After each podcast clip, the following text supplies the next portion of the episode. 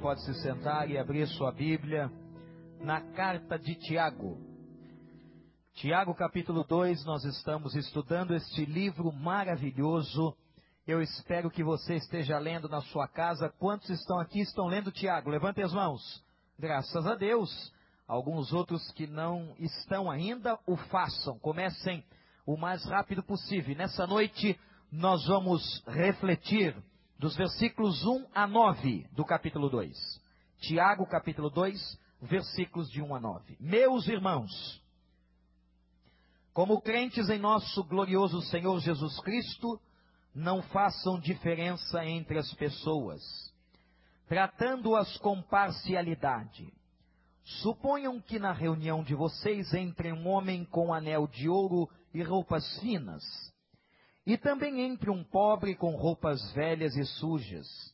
Se vocês derem atenção especial ao homem que está vestido com roupas finas e disserem: Aqui está um lugar apropriado para o Senhor. Mas disserem ao pobre: Você fique em pé ali, ou sente-se no chão, junto ao estrado onde ponho os meus pés. Não estarão fazendo discriminação fazendo julgamento com critérios errados. Ouçam, meus irmãos, não escolheu Deus os que são pobres aos olhos do mundo para serem ricos em fé e herdarem o reino que ele prometeu aos que o amam? Mas vocês têm desprezado o pobre. Não são os ricos que oprimem vocês, não são eles os que os arrastam para os tribunais, não são eles que difamam o bom nome que, você, que sobre vocês foi invocado? Se vocês de fato obedecerem à lei do reino encontrada na Escritura que diz: ame o teu próximo como a ti mesmo, estarão agindo corretamente. Mas se tratarem os outros com parcialidade, estarão cometendo pecado e serão condenados pela lei como transgressores. Deus nos abençoe.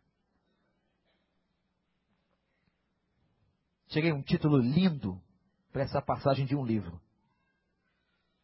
William Barclay, um dos meus teólogos preferidos, diz assim: a riqueza da pobreza e a pobreza da riqueza. Tiago capítulo 2 começa falando sobre classes sociais, sobre diferenças, a questão envolvendo o rico e o pobre, a questão envolvendo a pobreza e a riqueza. Eu quero mostrar aos irmãos os tópicos mais importantes que há do verso 1 a 9 na minha concepção.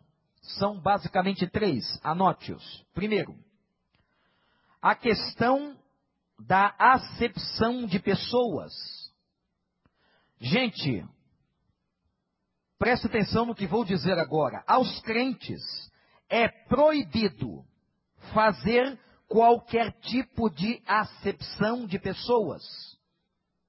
Ao crente é proibida a parcialidade, a discriminação.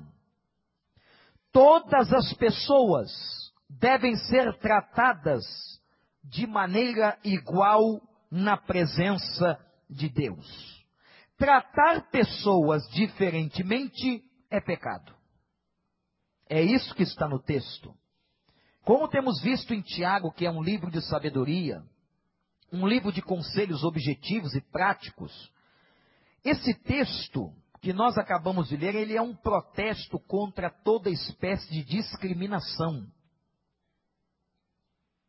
Não deve haver entre nós, crentes, qualquer espécie de discriminação. Dizem que ainda há pessoas que têm preconceito contra os negros. Há pessoas que têm preconceito contra pobres. Os preconceitos ainda existem.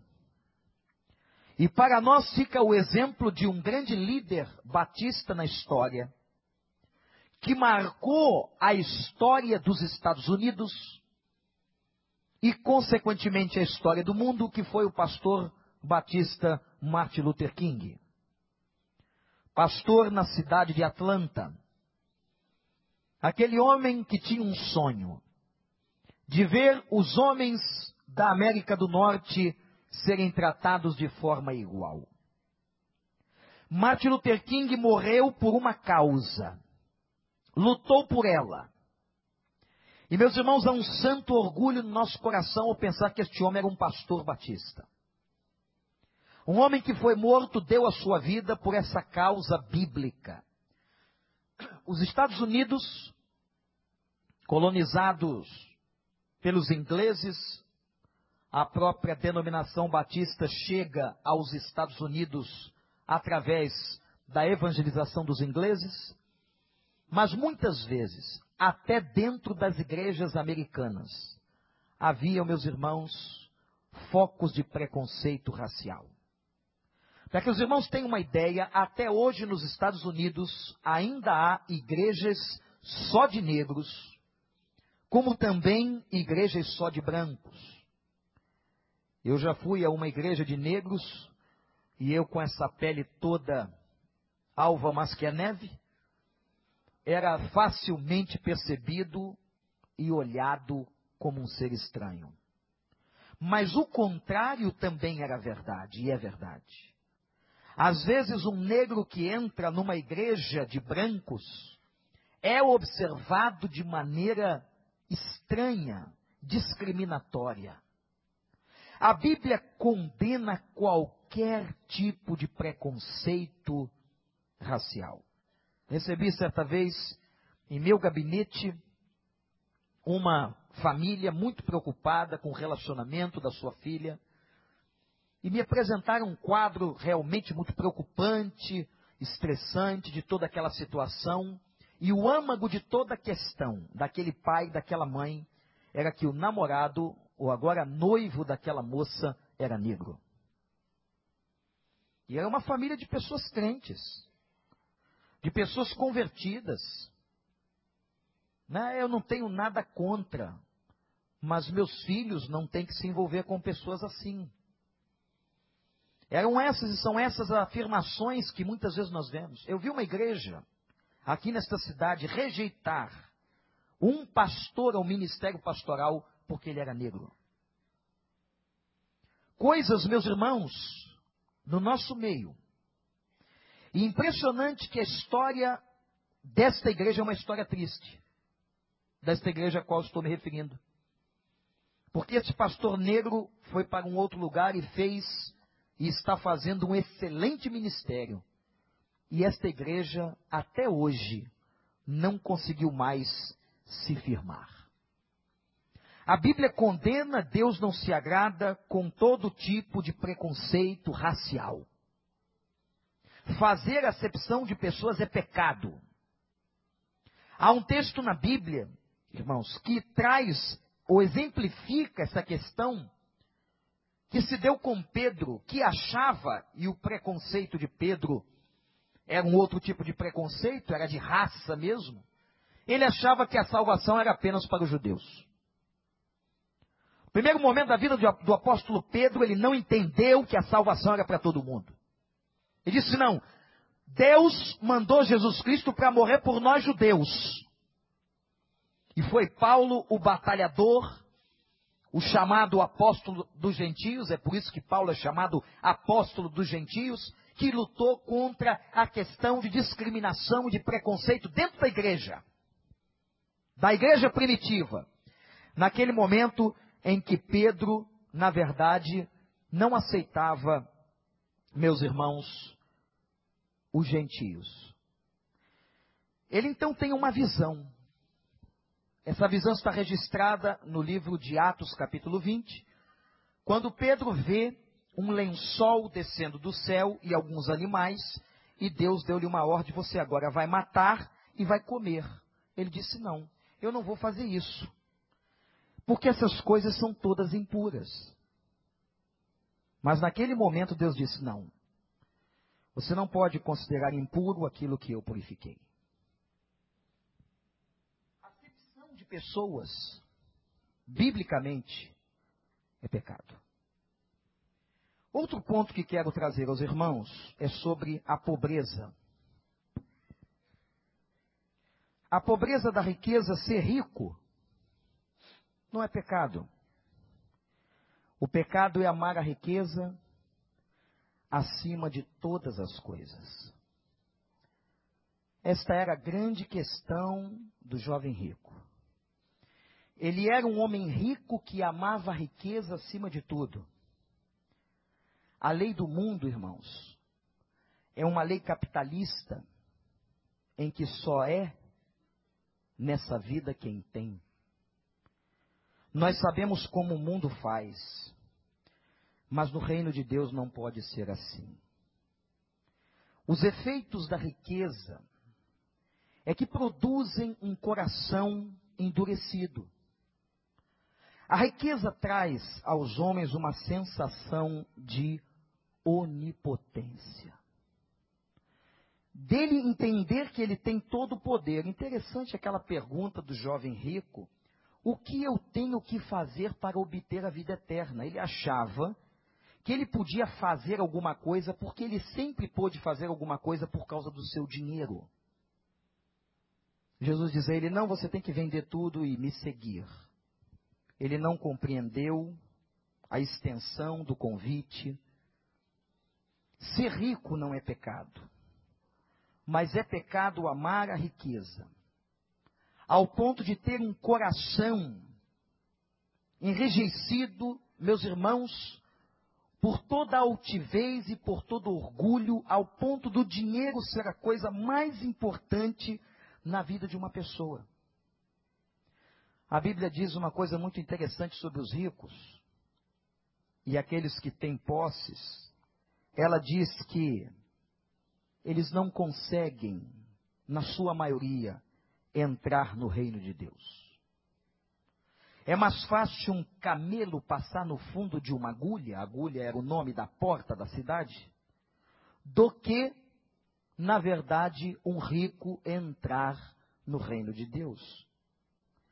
Tiago diz assim: não são eles que vos arrastam aos tribunais? Não são os ricos, orgulhosos, humanos, que fazem tanto mal? Por que, que vocês na igreja valorizam mais o rico do que o pobre? Houve um tempo, na época antiga, em que o único lugar, igreja, irmãos e irmãs, único lugar em que, na verdade, não havia qualquer distinção de classes sociais, era a igreja. Mas o pecado chegou. E começou-se a fazer discriminação. Os ricos começaram a chegar à igreja, eles usavam, como diz o texto, anéis nos dedos. Naquela época, um homem rico era caracterizado pela quantidade de anéis. Ele tinha geralmente anéis, imagine isso, em todos os dedos das mãos. E de roupas finas. Ao ponto que se um pobre lhe devesse dinheiro, ele poderia, ele poderia pedir as roupas que o pobre estava vestindo e lhe deixava nu.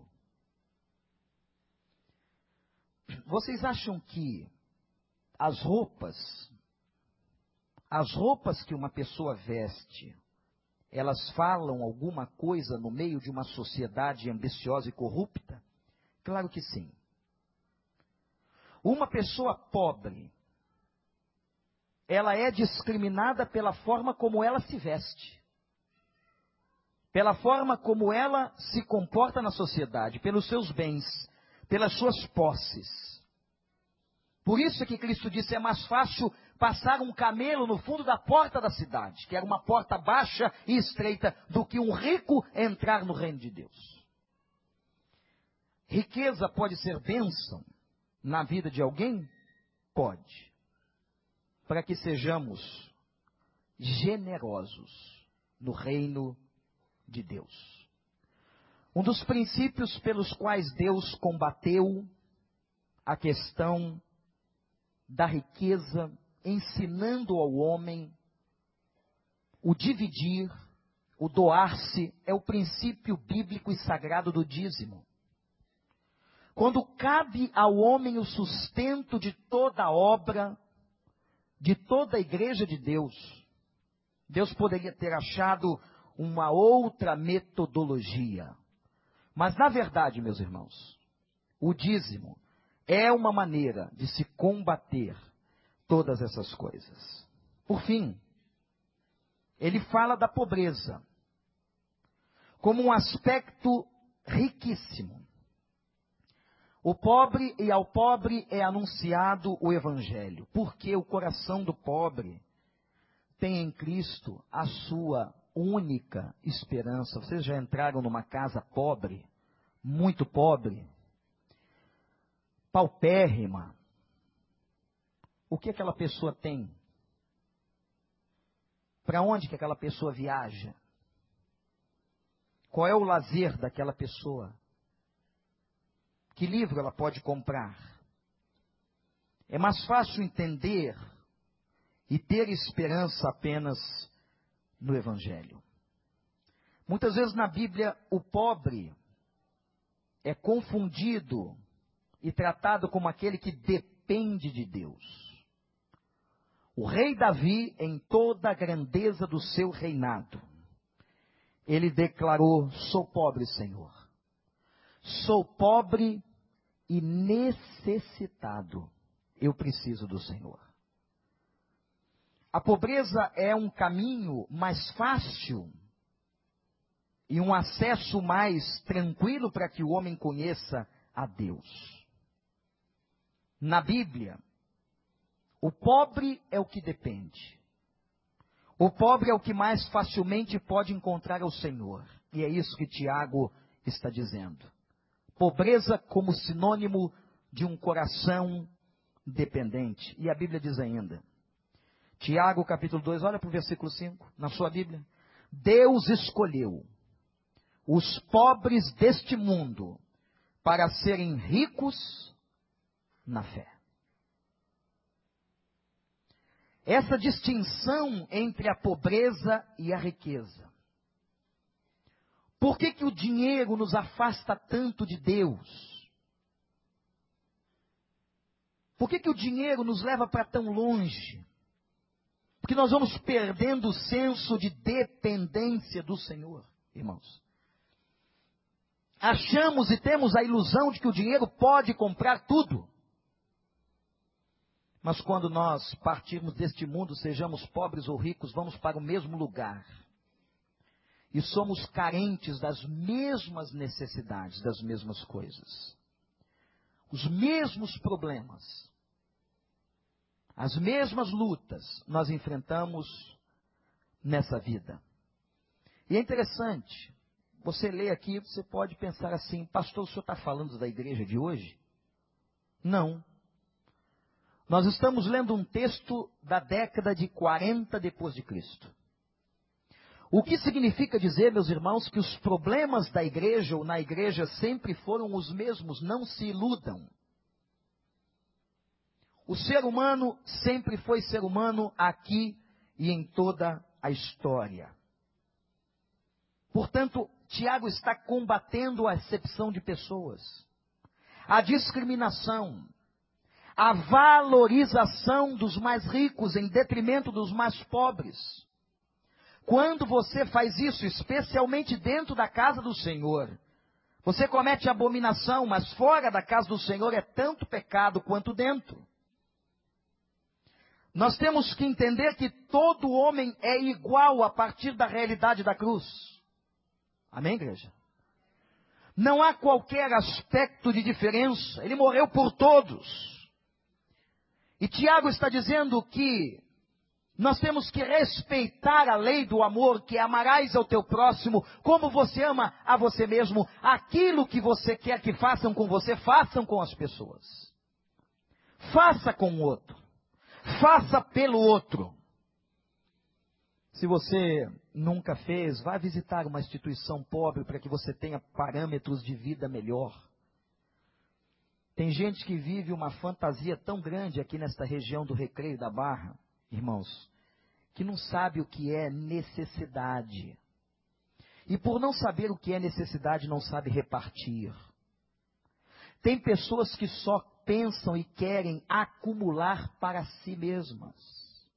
Eu vou juntar nos meus celeiros os meus bens, o meu tesouro, tudo no pronome possessivo, é meu, é meu, é meu. Enquanto que a Bíblia nos traz uma lição de partilhamento. O livro de Atos dos Apóstolos diz que eles tinham tudo em comum. É claro que havia naquela época uma sensação escatológica de Cristo está voltando naqueles dias. Então, se Cristo está voltando agora, eu não preciso ter propriedades. Vendiam as propriedades e repartiam o dinheiro. Não estamos neste ponto, nesta visão teológica, mas o fato, meus irmãos, de nós não podermos ter paz no coração, não podemos ter paz se estamos vendo as necessidades e não compartilhamos com elas. Ao pobre, e talvez você já tenha feito isso, é mais fácil bater na porta do outro e pedir um copo de açúcar. O rico não faz isso, porque ele tem muito. Mas interessante que quando nós trocamos, eu não sei se você já fez isso, mas eu vi algumas vezes na minha casa minha mãe fazer, com uma vizinha muito íntima. E quando nós fazemos isso, nós somos iguais. Mas no meio da riqueza há uma competição absurda. Em que quem tem quer ter mais status do que o outro. É uma disputa de quem tem o carro melhor. Qual é o último modelo de celular? Qual é o DVD com a melhor definição? Qual é a televisão? Agora está todo mundo preocupado com a TV digital e buscando. E vamos lá e vamos comprar a maior. Às vezes não dá nem na sala, mas vamos comprar a maior que nós podemos comprar. Tudo isso são coisas da vaidade e da carne humana. Por isso que o sábio Salomão, escrevendo textos de provérbios, ele diz assim: tudo é vaidade. Quanta vaidade nós temos no coração, gente. Quanta vaidade nós carregamos. Às vezes abrimos o nosso armário e cometemos um grande pecado a gente olha aquelas 35 calças penduradas, às vezes eu estou sem calça. Eu estou sem sapato, estou só com 22 pares aqui. Isso é engraçado, mas isso é pecado. É por isso que é um problema muito sério entre a questão da pobreza e da riqueza.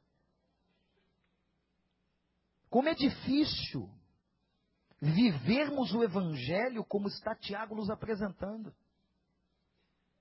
E é por isso que esse grande teólogo disse que há pobreza no meio da riqueza e a riqueza no meio da pobreza. Qual é a riqueza do meio da pobreza? É a fé. É a facilidade que o pobre tem por causa das suas múltiplas necessidades de precisar de Cristo, de buscar a Cristo, de depender de Cristo. De que essa gente depende? Você já viu onde essas pessoas moram?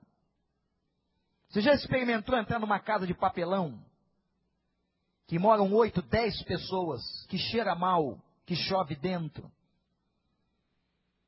E nós temos casas tão confortáveis. Que carro? Elas andam a pé. Reportagens do Nordeste que mostram crianças caminhando três horas para chegar numa escola de sapê.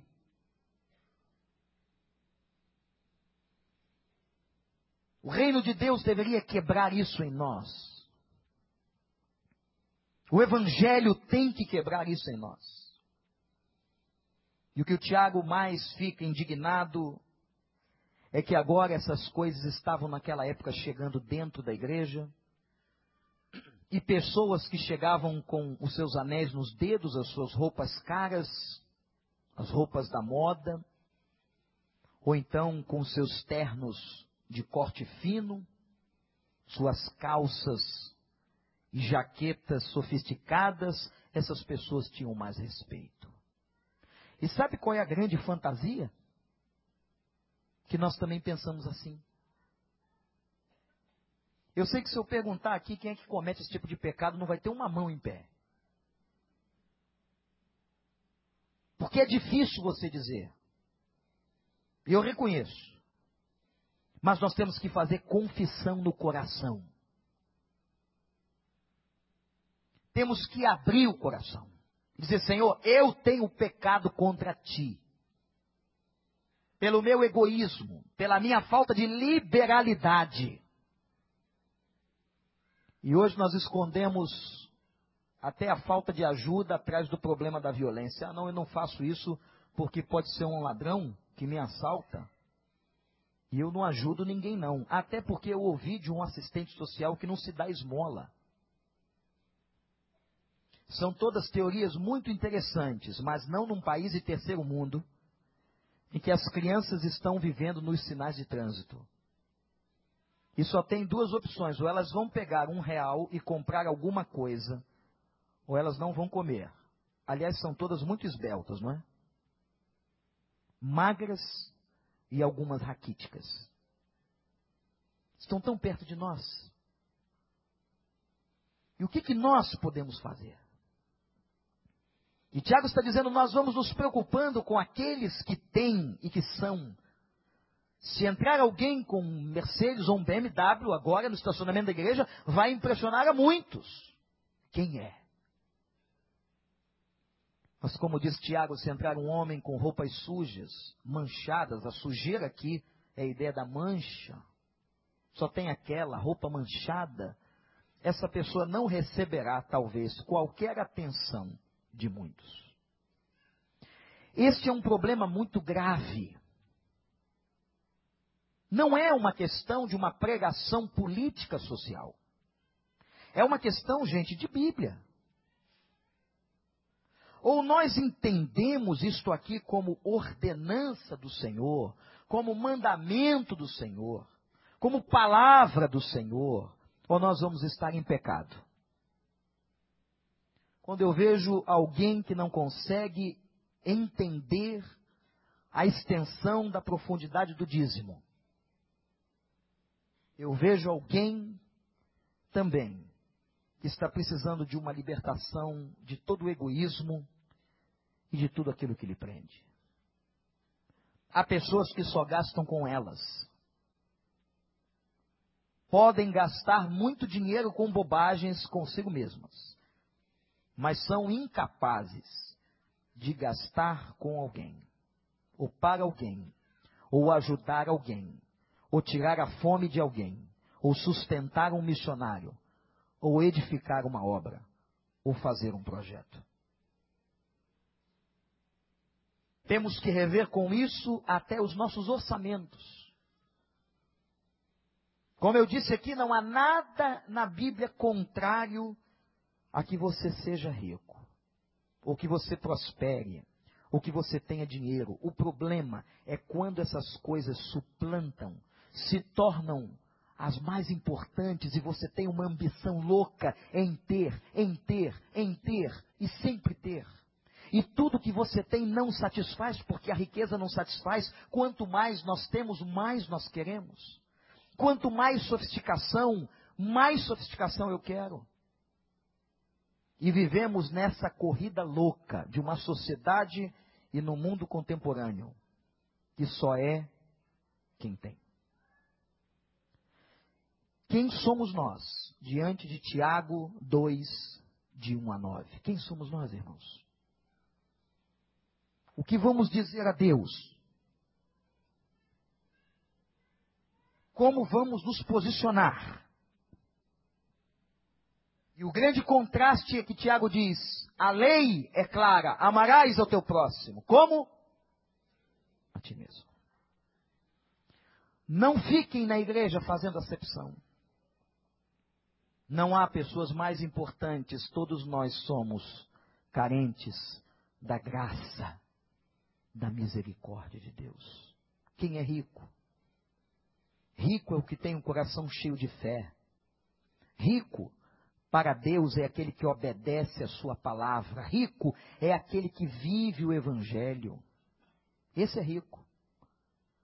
Mas há muitos com dinheiro que para Deus são pobres são necessitados, são carentes, são mesquinhos, não conseguem viver para além de si mesmos. Os grandes homens da história e mulheres viveram e tiveram vidas para além de si mesmos. Nunca ninguém ficou famoso simplesmente pelo fato da sua grande fortuna. Mas grandes fortunas sempre foi sinal ou foram sinais de grandes desgraças, como na história da família Onassis e de tantas outras histórias. Um dia um rapaz pobre se converteu em Nova York e ele decidiu entregar sua vida a Deus, foi trabalhar numa fábrica de sabão. E era um homem muito crente consagrado. E Deus lhe abençoou. Um dia, o dono daquela fábrica o chama e diz: Meu amigo, você é o melhor funcionário que eu tenho. Seu exemplo, seu testemunho me impressionam. Estou com uma doença muito grave. Não tenho herdeiros preciso me tratar e entregar a minha empresa. E eu quero passar todas as minhas ações e tudo que eu tenho para o seu nome. Aquele rapaz recebeu aquela herança e poucos meses depois, o dono daquela empresa morreu. Esse rapaz, com muita inteligência, soube não apenas fazer a manutenção de todo o patrimônio, como transformou aquela empresa numa das maiores empresas de cosméticos do mundo. O nome desse rapaz é Guilherme Colgate. Talvez alguns de nós use as suas pastas de dente. E sabe qual foi a decisão que Guilherme tomou depois de ficar milionário nos Estados Unidos. Ele disse: para que que eu preciso viver com mais do que 10% de tudo que eu tenho e recebo? E 90% da fortuna de Guilherme Colgate foi distribuída em campos missionários, em orfanatos e lugares de necessidade. E Guilherme declarou numa das suas biografias, nunca me faltou nada. Eu preciso de muito menos e já vivo com 10%. E ele devolvia a Deus, fazia o contrário, vivia com a dízima e devolvia 90%, distribuindo em nome de Deus aos necessitados. A coisa é tão complexa que às vezes você percebe ingenuidade na pergunta, mas às vezes não é ingenuidade, é mesquinharia. De alguém perguntar para você, pastor, eu sou dizimista do bruto ou do líquido? Que pergunta. Às vezes, ingenuidade. Muitas vezes, mesquinharia. Não repartir. O ponto de Tiago é muito grave. E Jesus disse: olha, os pobres, sempre vocês o terão com vocês. Nós sempre teremos pessoas pobres e os países mais pobres vão ter mais pobres. Veremos sempre mais pessoas pobres e carentes. E eu acho que se Deus está nos abençoando, não é só para nós, não é para nós abençoarmos a vida de outras pessoas. Você sabia que quando você entrega o dízimo aqui nesta igreja, por exemplo, parte, parte desse dinheiro vai para a obra missionária, uma parte, por exemplo, vai para a Convenção Batista Brasileira, que o remete à Aliança Batista Mundial. A Aliança Batista Mundial sustenta paramédicos e agentes atuando em países em guerra. Quando eu estive na Inglaterra, numa das reuniões da aliança, não pude conter as minhas próprias lágrimas quando o líder daquele encontro disse: Irmãos, estamos ajudando refugiados de Kosovo.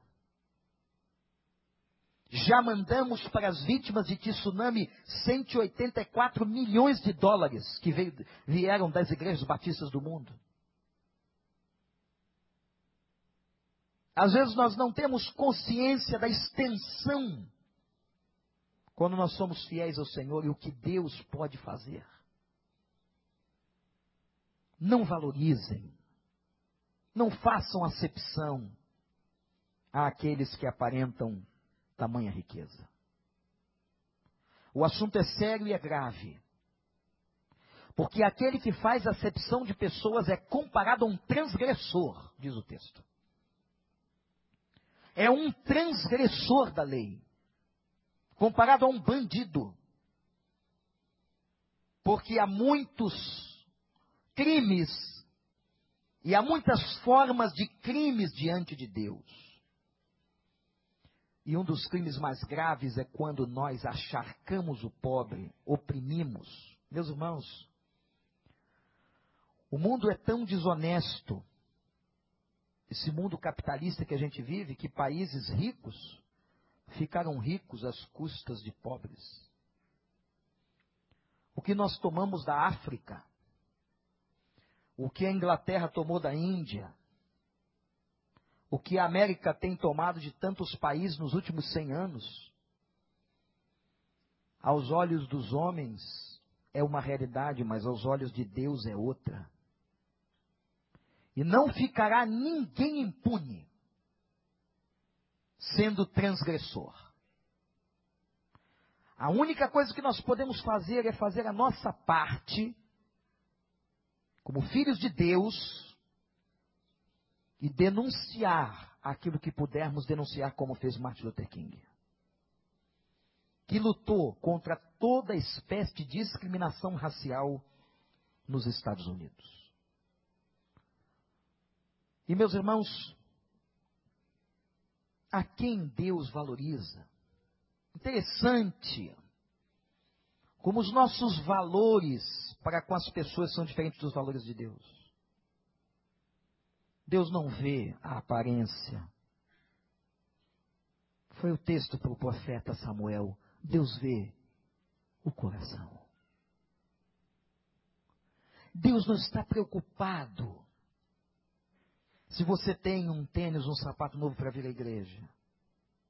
Se você adora de roupas finas, Ele está preocupado se você é fiel. Se você é cumpridor da palavra se você tem coração limpo, se você não discrimina ninguém, se você é obediente, como nós nos enganamos, achando que nós enganamos ao Pai, perdoa-nos, Senhor.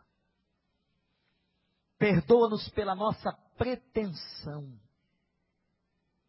de pensarmos que podemos te enganar.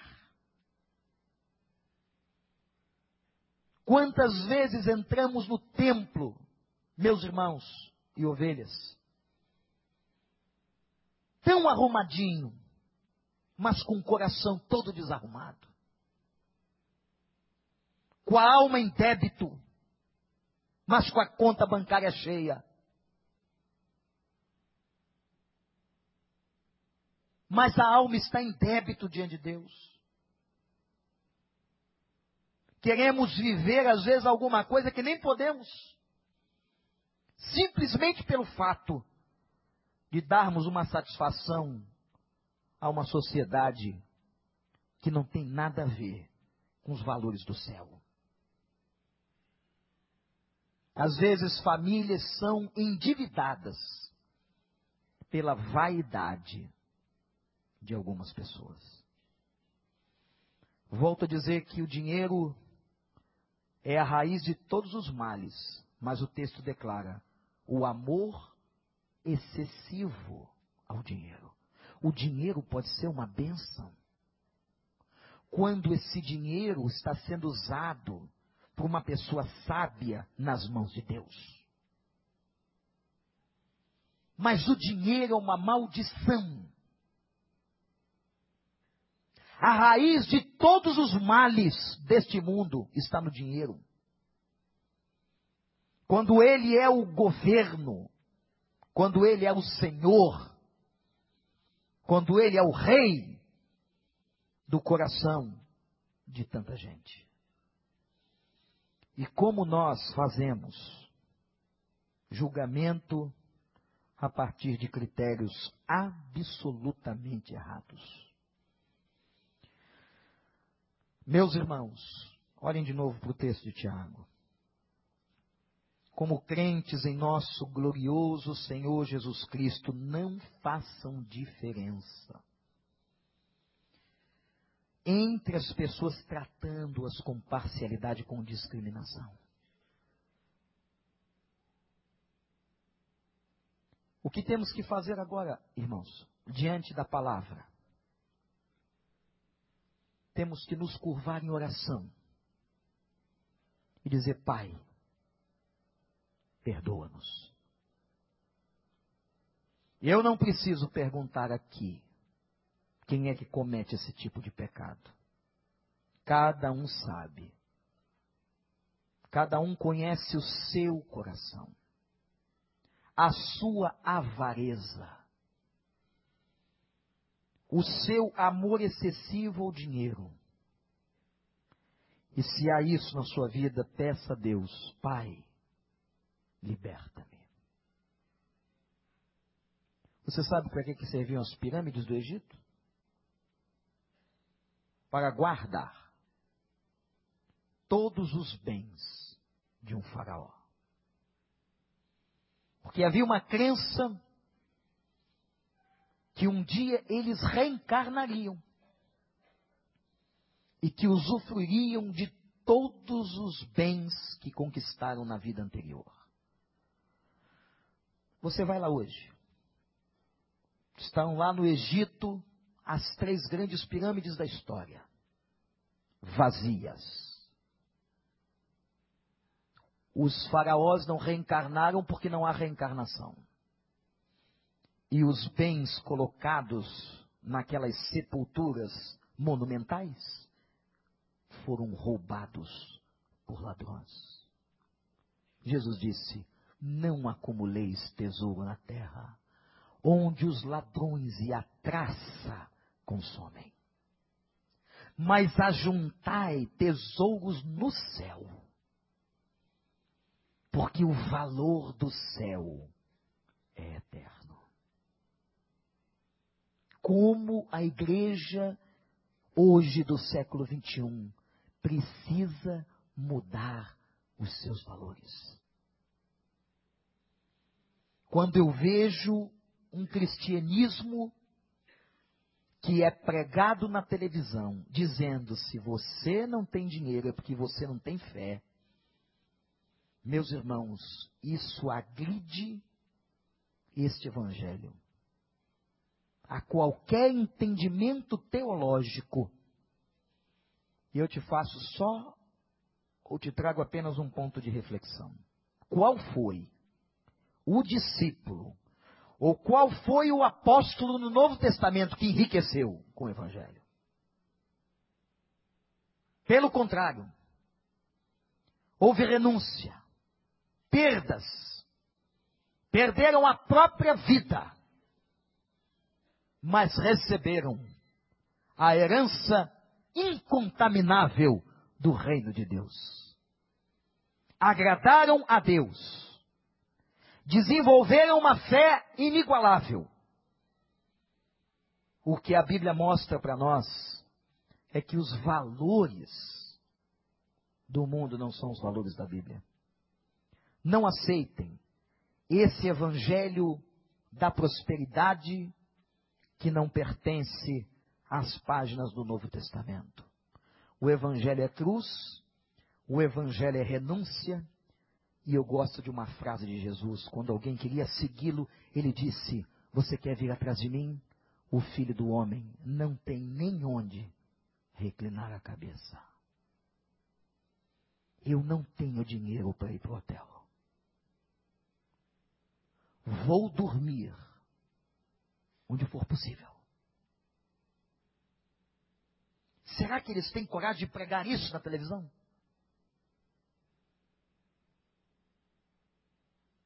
Fico imaginando aqueles irmãos nossos no morro, nas favelas, que por muitas e muitas razões jamais conseguirão prosperar. E além de serem pobres, levam e carregam consigo o massacre da sua própria autoestima. Você não tem? Está no morro? Está na favela? É porque você não tem fé. Isto é uma violentação da Escritura.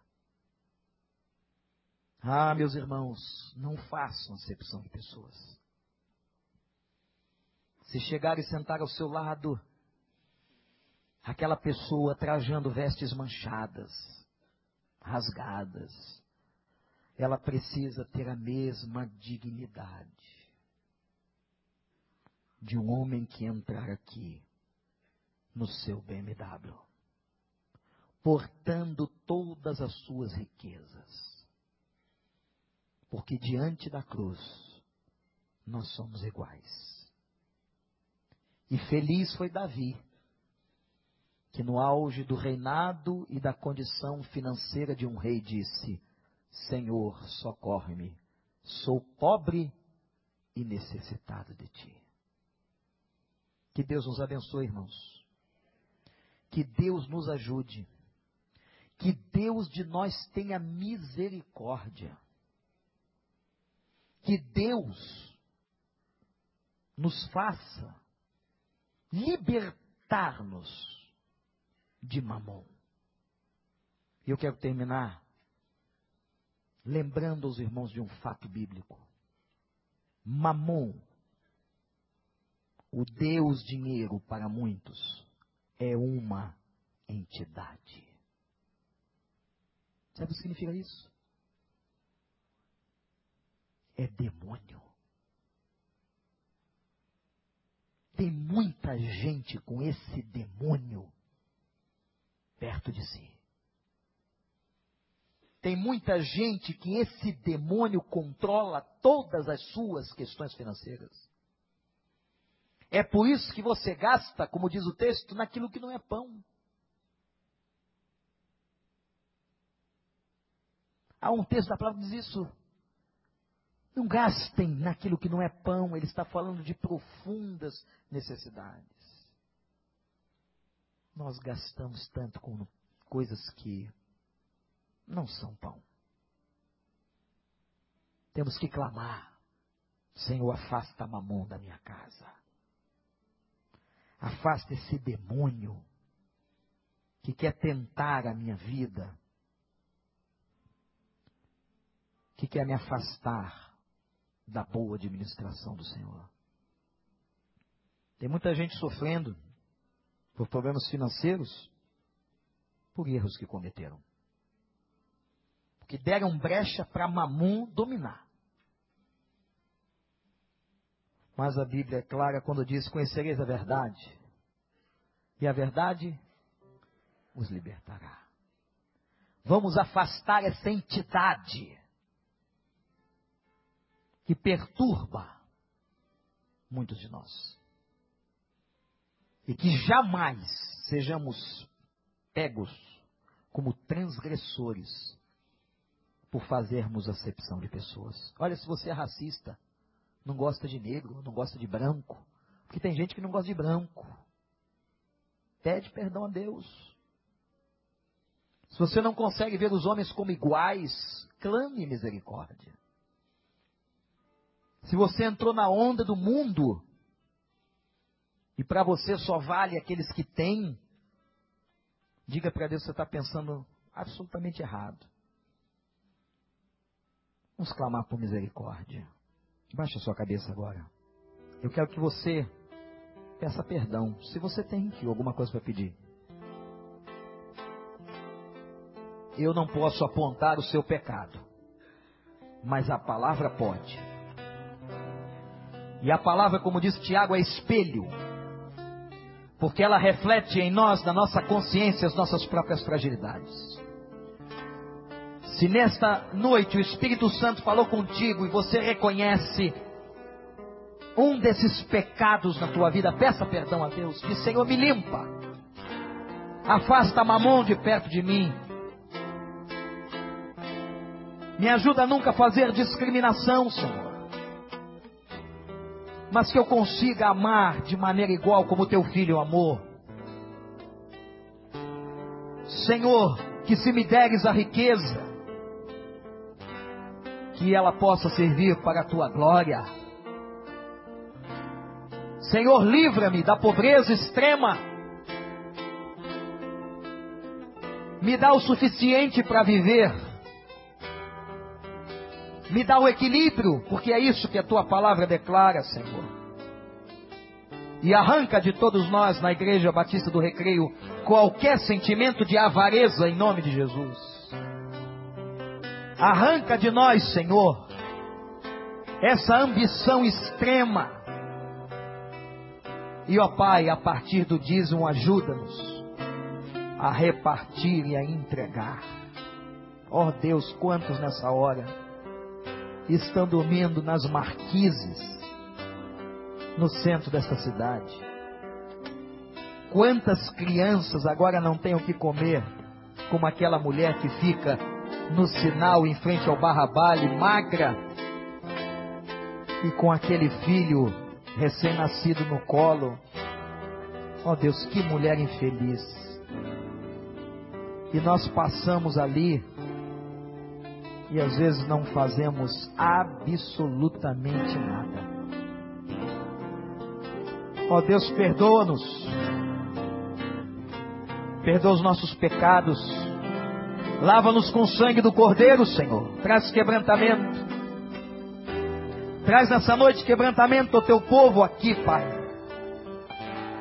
E que pela tua graça sejamos uma igreja atenta às necessidades daqueles que têm menos do que nós. E que entendamos que tudo que temos é para a tua glória tudo que temos é teu, Senhor. Foi o Senhor que autorizou e que possamos usar para o louvor do teu nome.